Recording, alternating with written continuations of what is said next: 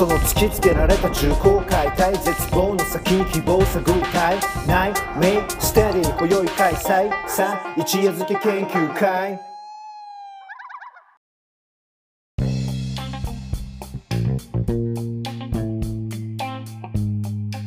はい、えー、ではじゃあもう何でしょう。始めさせてもらおうかなと思います。第3部。こう一番最終というかまあ起承転結のケツの部分に入っていきたいなと思うんですけれども、はい、まあ前半までの話っていうのがまあ今日ねあの話題を提供してもらってるポポアルジオのまあ生い立ちっていう話にまあ割とフォーカスを当てながらなんですけれども、うん一部で話した社会学っていうのが、まあ、社会を学ざすっていうその視点を持つ学問っていう特徴なんかと、まあ、なんでそこにその本人が惹かれたのかって話を、まあ、今日、えー、2部まではやってもらって、まあ、それが、まあ、自分のまあ、原初体験というか、子供の頃の体験の、まあ、いろんなインパクト、そしてそこで、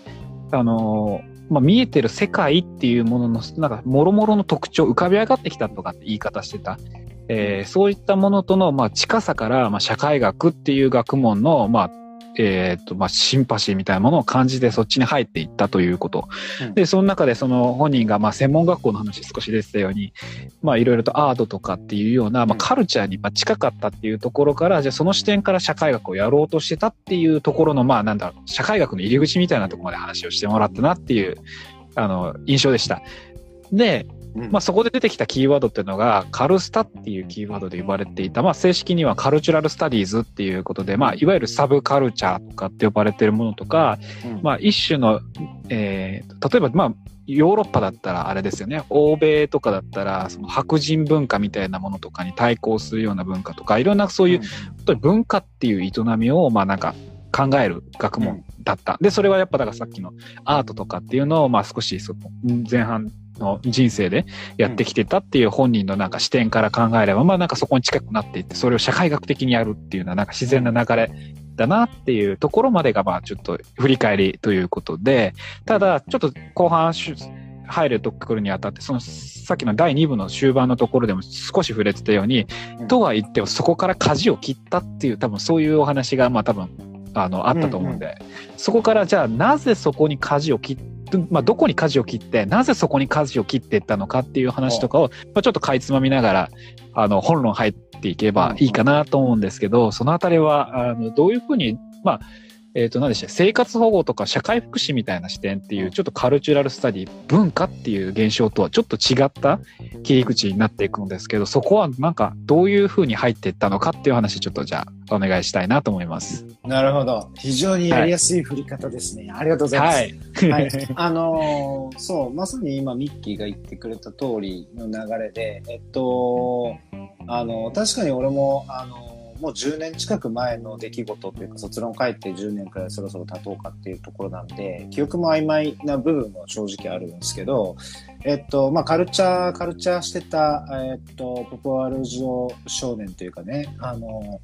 学生ポポアルジオがえー、卒論に仕上げるタイミングでなぜ本筋じゃなくて、えーと、社会福祉とかにフォーカスしていったかっていうとまあこれあの2部の後半であのその話をした時にも触れたんだけど、えっと、やっぱり一番特に気になってたのは、えっと、その生活保護とか社会福祉の行政上の制度とか制度設計についての話というよりも起点としてはえっと、不正受給っていうニュースに対して人々が見せた反応というか、えっと、その時に生まれた社会を包んむあの雰囲気というか空気に対する反応だったのかなって個人あの自分自己反省自己振り返りとしても思っていてあの結局そのこれってカルチャーの話と全く同じだと思っていて文化的な営みってあのある種のえっとその時代とかあの世界というか対面している空間とか文脈に対するあの反応をめぐる行為かなと思っているんですね。で、あの、まあ、今回の話に合わせてっていうわけじゃないんだけど、あの、俺は普段その会社勤めしてて、えっと、同僚とかと喫煙所とかで話すときに、まあ、全員に対してではないけど、あの、こんな話結構してるんですよ。5分、10分とかで、こうだよね、ああだよね、みたいな。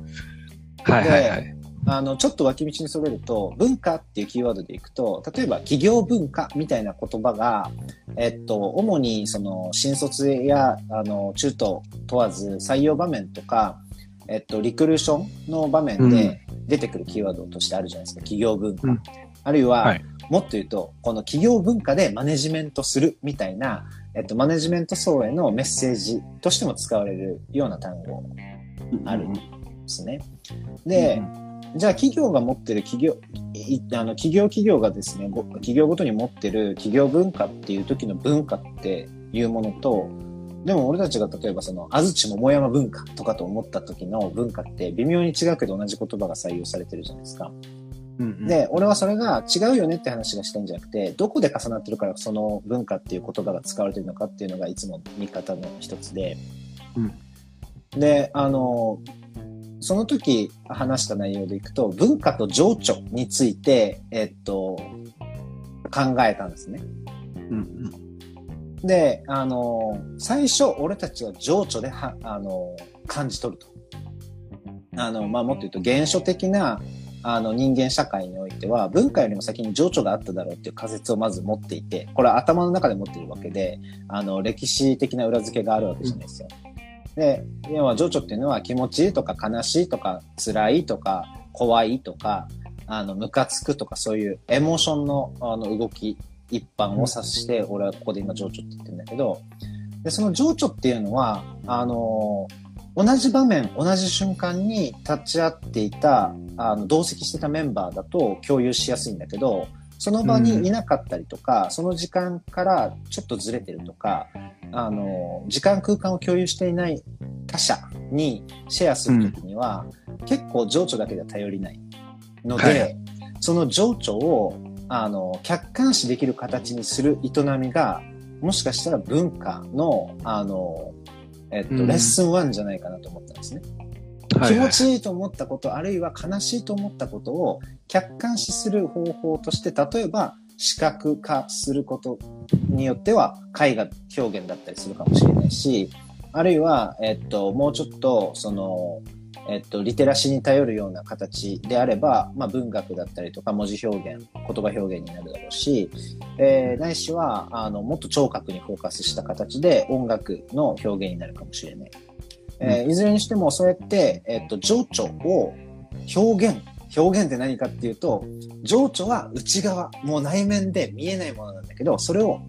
表に出す、表すことじゃないですか。つまり、えっと、再現するってことなんですよね、表現ってきっと。まあ、はいはい。リプレゼンテーション。うん。で、えっと、情緒を表現して、それが、あの、一定数の、あの、承認と継承プロセスを、あの、取ることができると、文化って呼ばれるようなものになっていくんだと思ってるんですね。うん。で、重要なのは、この情緒を文化にしたいと思った瞬間の衝動と、えー文化として現れた後、何回か継承した先にいる人たちでは、情緒に対する、あの、アプローチが全然違うんですよ。俺が思った感情をミッキーに伝えようと思って文化にするわけじゃない。うん文化的な表現をするわけじゃない。でうん、それでミッキーが受け取りました。で、ミッキーがそれを誰かに渡しました。その第三者は多分俺がどんな情緒を抱えたのかっていうのをもう参照しにくくなるんですよ。うん。はい。情緒から派生して文化っていうのが生まれていくんだけど、文化はある一定ラインを超えると、あの、元々のオリジナルの情緒っていうのとは別のところで存在が成り立ってしまう。あ悪いとかいいとかじゃなくて成り立つと思うんですよね。で、その文化を、じゃあ、継続していくためには何かというと、大事だからっていうまた別の情緒でこれを駆動させていかないといけない。その伝える側のっていうか。そうそうそうそう。まあこれって平たく言うと、あの、平たくそれからネガティブに言うと、形骸化って呼ばれるような現象が起こるわけなんですね。文化の形骸化みたいなことが。うん。形骸化っていうのは、側だけが残ってるって言ってるけど、じゃあ失われた内側って何なのかっていうと、それは多分情緒なんです。うん。ああ、で、話がそれてしまったけど、まあ、文化と情緒について考えていったときに、あのー文化を考えるっていうことは情緒を考えることで、情緒を考えるっていうことは他者を考えることなんですよね。はいはいはい。この場合。文化におけるね。えーだから、他者性っていうものをにアプローチかけていかないと、あの、カルチュラルなアプローチっていうのは成り立ち得ないんです絶対に。うん、で他者って言ってもあのこの世界には数十億と人がいるのでみんな他者じゃないですか。うん。であのここでストリート的な発想を持ってしまっていた僕からするとカウンターっていうう要素も必要になってくるんですね。さっきのその対抗文化みたいな話でミッキーが出してくれてたけど、カウンターカルチャーって何、何、あまあ、ヒップホップもカウンターカルチャーと呼べるかもしれないし、グラフィティもそうだと言えると思うんだけど、カウンターカルチャーって何かっていうと、えー結局これなんですよ。社会学と一緒で、あの、メインストリームのカルチャーでは取りこぼされていってしまう人たちの価値観をもままたもう一回文化的素性に持ち直すために存在しているものなんですね。はいはい。カウンターカルチャーっていうのは。まあそれはサブカルチャーも同義だと俺は思ってるんですよ。うん。で、これこそがカルチャーの本質なんですよ。そうやってしか、そうやって取りこぼされた誰かの情緒がまた新しい文化を作って、えっと、いく？このサイクルなんですよ。でもその文、新しく生まれた文化でも取りこぼされる情緒があるからまた拾って新しい文化が生まれていく。取りこぼした情緒を、取りこぼされた情緒にフォーカスしないと文化は続かないんです。そういう意味で。うん。うん。なので、文化にとっては取りこぼさないっていう側面が絶対に必要なんですよ。こうやって、カルチャー、カルチュラルなアプローチと社会福祉が重なっていくのがなんとなく想像できたかなと思います。うん。はいはいはい。うん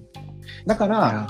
えっと、なんていうんですかね、持たざるものっていうか、いろんな経緯があると思うけど、実際に現実問題として、えっと、経済状況で、えっと、困窮している人たちがいて、その人たちの、あの、ライフ、生活とか生命を、あの、えっと、人間社会が権利として保障していくために、社会福祉っていう概念や装置や役割や機能が発明発見されて発展してきた以上、それを手放すのは非文化的なことであるっていう評価は当然に俺の中であの生まれてしまったっていうのが、あの、きっかけとしては大きかったかなと思ってるし。うん。なんか、そうですよね。ちょっと今、その話を聞きながら、今別のちょっと論文をまたこっちで読んでるんですけど、読んでたんですけど、うん。まあ多分今念頭にあるの、あいやいやいや、念頭にあるのが多分あれですよね、2012年ぐらいとかのタイミングぐらいで起こった生活保護バッシングで、なんか、うんあの、まあ、ある芸人の家族、親が、その、芸人をめちゃくちゃ人気で売れてるんだけど、生活保護を受けているって親が。で、それの時に、あのーなんだっけ、えっ、と、まあ、どんどん探してみたら結構いろんな、あの、芸能人とかの親がみたいな話とかっていうことがあって、それを例えばその、今の、まあ、与党、まあ、当時野党だったんですけど、与党の、今与党で、まあ、当時野党の自民党とか、まあ、もうこれ名前出てるから、僕はそれは僕は別にある意味、自民党とか、どこの党でも、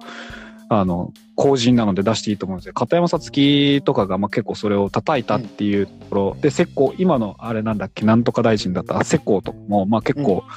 まあそれに乗ってるし、その後、今の、まあ立憲にいるのかいないのかちょっとわかんないですけど、当時その与党だった立あの民主党の、まあ小宮とか、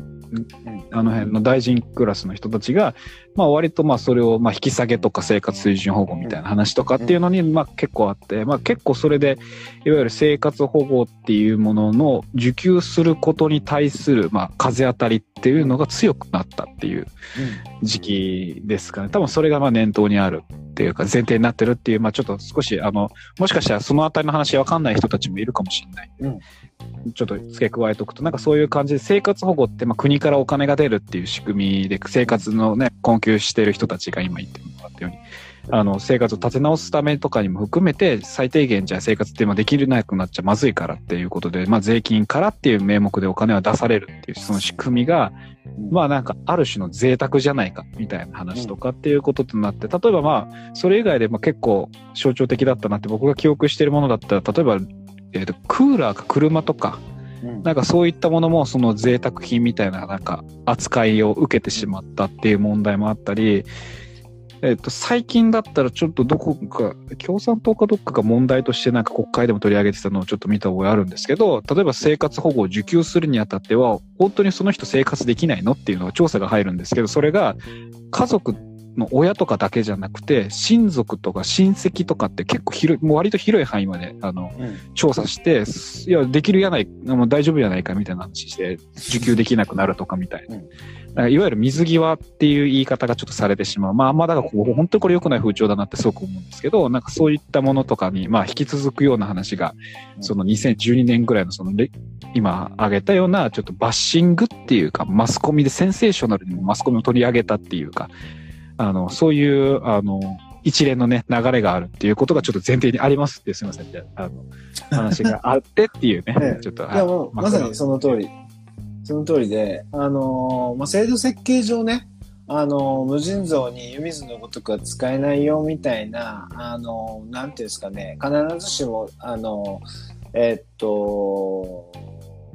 悪いとは言えない論調もそこに重なってきてたかなとは思ってるんですね。で、うんあの、実際にまだ、あの、少なくても日本では、あの、迎えたことがないです。その、社会福祉に100%振り切ってるような状況っていうのは。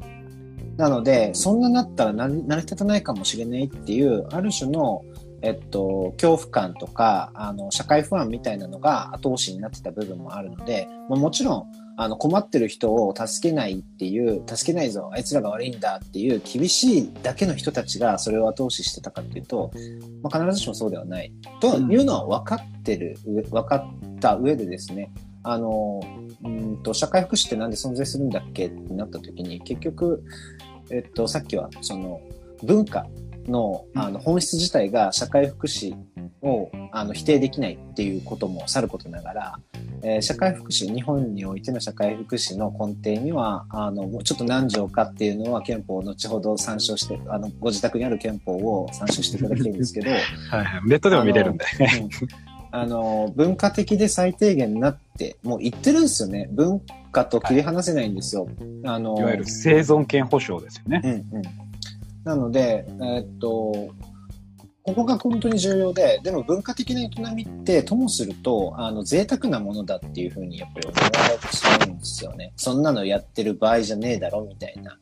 話。まあ、これは不要不急にとってもすごく重要な、不要不急問題にとってもすごく重要なアプローチだけど、あの、無駄かどうかてめえに決められる筋合いはねえって、俺はやっぱり思うんですよ。そいつがやっぱ大事だと思ってるものは、なるべく大事にできるために、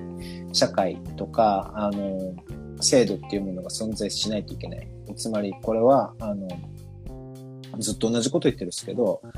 それぞれが、あの、欲しているものだったりとか、大事にしているものっていうのは別、あの、個別で、あの、差異が、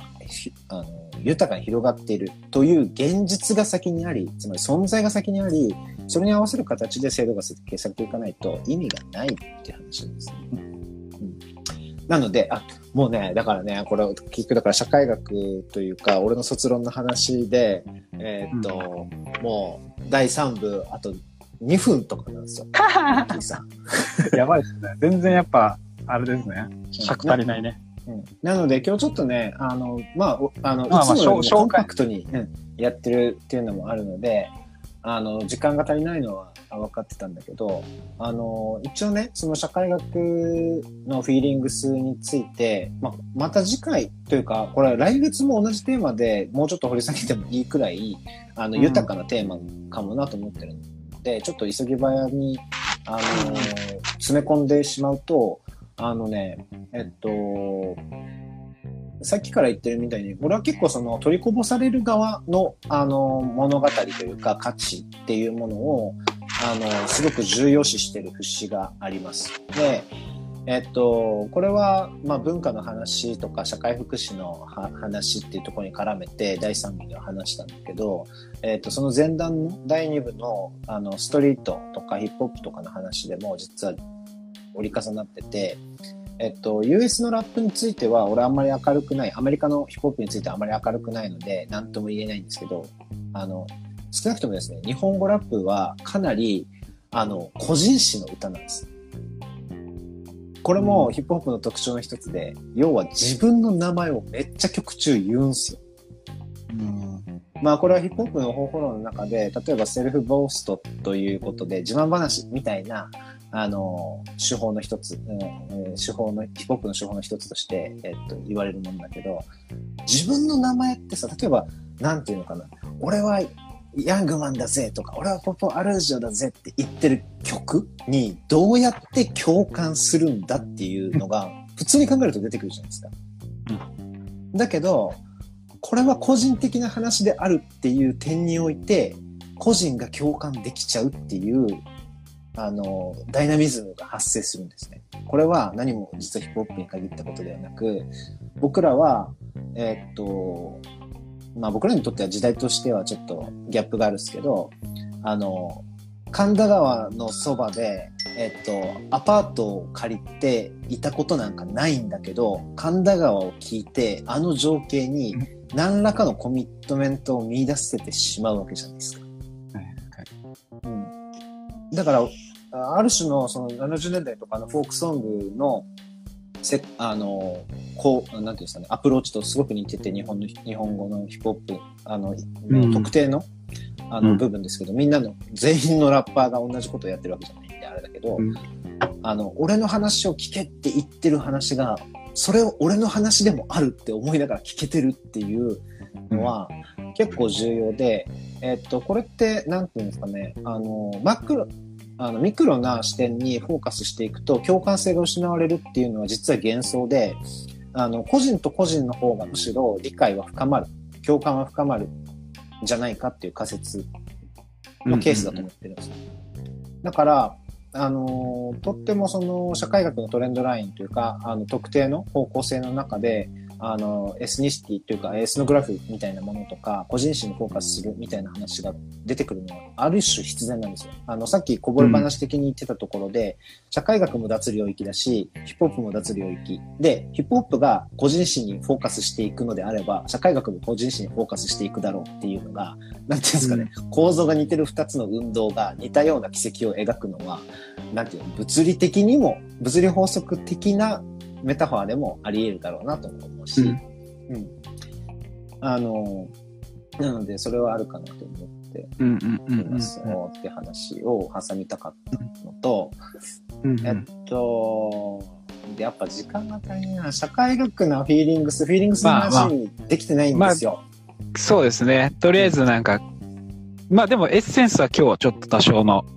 あの、まあ具体例っていうんですか、その、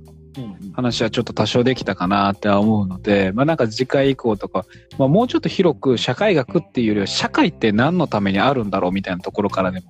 あの、掘り下げていってもまあいいのかなみたいなのまあちょっとこれは、後々相談で、あの、やれるんですけど。まあでも、ね、まあ、本当は、あの、掘り下げていろいろ説明も含めてしたかったんだけど、まあ、端的に一応ここで触れさせてもらうと、あの、鐘が鳴った後も続く授業みたいで申し訳ないんだけど、社会学、僕なんかよくやってた。ヤングマン的なさ、社会学なフィーリングスって何かっていうと、今日出した話がほん本当に実はしょあの説明は十分果たしてるかもなと思っていて、あの、俺たちは最初情緒から始まってそれを文化を通してあの他者とシェアしていくんだ。で、その構造上取りこぼしっていうのに過敏に反応してなるべく取りこぼさないようにこぼしてしまったものをもう一回拾い集めてまた新しい形でアウトプットしたりシェアしたりしていかないとあの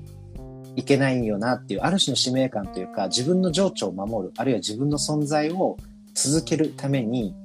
あの、その営みプロセスは必要だ。で、それは、あの、結局のところ、あの、取りこぼされやすいものに目を向けていく、過敏になっていく、敏感になっていくっていう、えっ、と、作法が必要で、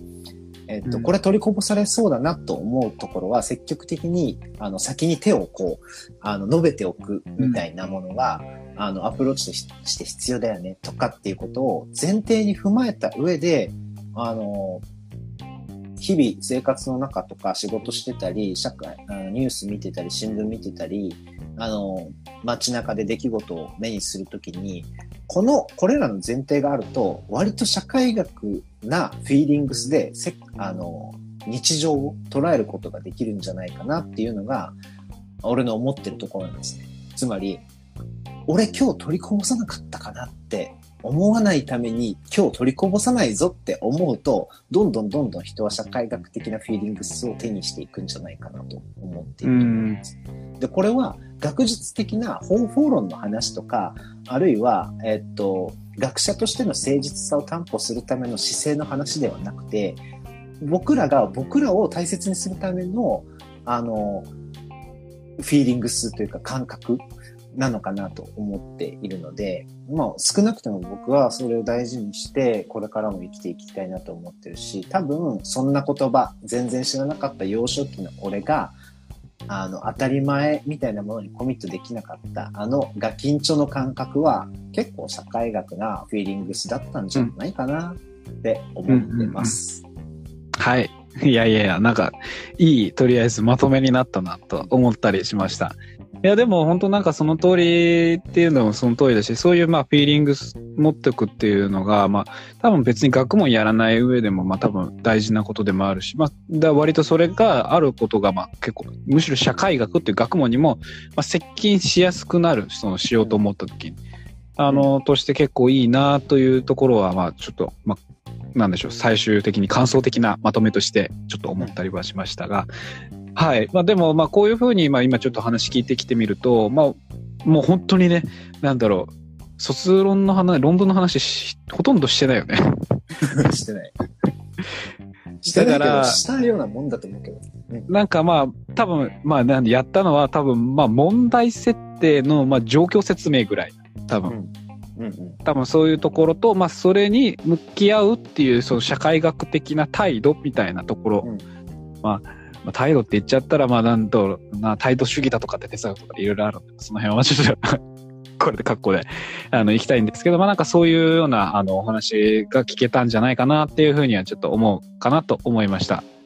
はい。はい、とりあえず、じゃあ、あの、主な話としては、まあ、こんな感じで大丈夫かなと思うので、はい、えー、っと、一旦、じゃあ、その、3部目というか、まあ、本論になったのかどうかっていうのは、まあ、後々ね、聞き返しながらちょっと反省していければと思うんですけど、一旦3部目の、えー、と、トーキングセッションはここまでとしたいと思います。一回編集点入れます。